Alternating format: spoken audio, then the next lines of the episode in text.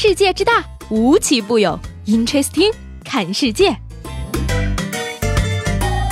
本节目由喜马拉雅青岛独家出品。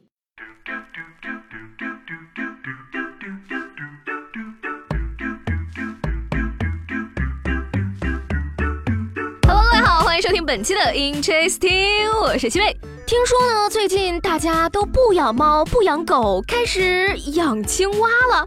不仅如此呢，养着养着，怎么还就说到自己身上来了呢？有人啊就在网上吐槽了，说你看看你，连一只青蛙都不如。一只小青蛙都知道经常看书、坚持学习、定期旅行、步履不停，在外随时与家人联系、汇报状态，在家安静从容、收拾的井井有条，会拿起笔记录每一天，会做手工，会细嚼慢咽的吃饭，花家里钱，懂得感恩，还会带东。西家门口，即使源源不断的长出来钱，也从来不浪费。出门广交朋友，按时回家，适当独处。而你呢？你有反省过你自己吗？嗯，你没有。可是我就想问了，我家门口也不会涨钱呢，该反省的难道不是我们家门口吗？这个不仅家门口不会涨钱啊，天上也不会掉钱。近日呢，江苏的一个老彩民在彩票销售点兑彩票的时候呢，误以为自己中奖了，一激动就晕过去了。而其实呢，这次他并没有中奖，只是看错了号码而已。而经抢救呢，这名男子目前已经脱离危险了。哎呀，完了完了，醒过来一听没中奖，估计还得晕一次呢。你说你晕过去了，除了家人担心之外，彩票店老板也很害怕呀。老子不挣你钱了，你快别来了，太吓人了啊！钱呢，真的是个好东西，可是有的人呢，偏偏就不要。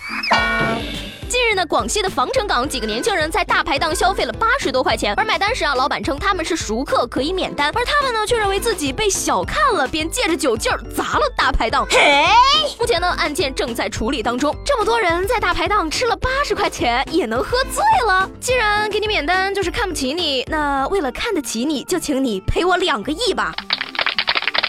一月二十三号呢，长沙进行清霾活动，可以说是不按套路出牌。城管执法人员呀，居然用水枪执法，浇灭了路边摊贩使用的火炉。执法人员说呢，之前他们都是把煤炉直接翻倒在地，既不安全也不文明。如今这样做呢，老百姓也觉得好玩，能够获得更多的谅解和支持。别笑，严肃点，我们执法呢。震惊！长沙已给城管配枪，城管就对商贩做出这样的事，现场满是硝烟。等等等等，是老百姓觉得好玩，还是你们觉得好玩呢？依我看呢，这水枪确实是挺好玩的。以后执法呢，可以再带上一个空气锤，哪个不听话就锤哪个。说日前呢，重庆女孩小周啊，因为放弃了父母安排的稳定工作，父母向她提出要求，每个月要向家里缴纳一千块的生活费。而小周说呢，自己在家中啊已经住了二十几年了，凭什么现在才来收自己的生活费？周爸爸却回应道呢，这是对女儿不听父母话的惩罚，并且呢，女儿现在也已经二十多岁了，毕业多年，给生活费也属于应该的。嗯，先不说这个生活费到底该不该给了，爹妈的控制欲强到了这种程度，姑娘啊，你可以去豆瓣父母皆祸害小组投稿。了，稳定工作真的是一个很有趣的描述。这四个字呀，可以说是不知道毁了多少人的爱情和梦想呀。只要你不是公务员，不是事业编，在老一辈眼里，你就是个没正经工作，天天玩手机的。大学毕业前一直没谈恋爱，毕业后马上考个公务员，马上相亲一次成功，三个月后结婚怀孕，生下一个儿子，次年怀孕再生下一个女儿，这才是当代中国模范女儿。Amazing。不过呢，父母的担心啊，其实也不是没有道理的。毕竟这个年头呢，工作这么难找，工资又这么不好赚。据智联招聘数据显示呢，二零一七年全国白领的年终奖平均为七千二百七十八元。而从城市分布上看呢，上海以一万一千九百一十三元排第一，宁波和北京分列二三位。而分岗位看呢，程序员的年终奖平均值最高为一万一千七百七十六元。在这之中呢，有的企业发放钻戒、苹果手机作为奖励，而还有的企业年终奖则让人哭笑不得了。比如说榴莲、辣条，有袜子。所以说，各位听众朋友们，你今年的年终奖能发多少钱呢？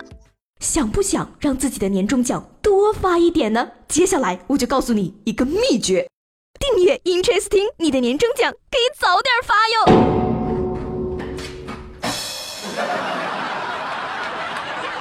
好了，那今天的 Interesting 就到这里了，我是西贝，下周见。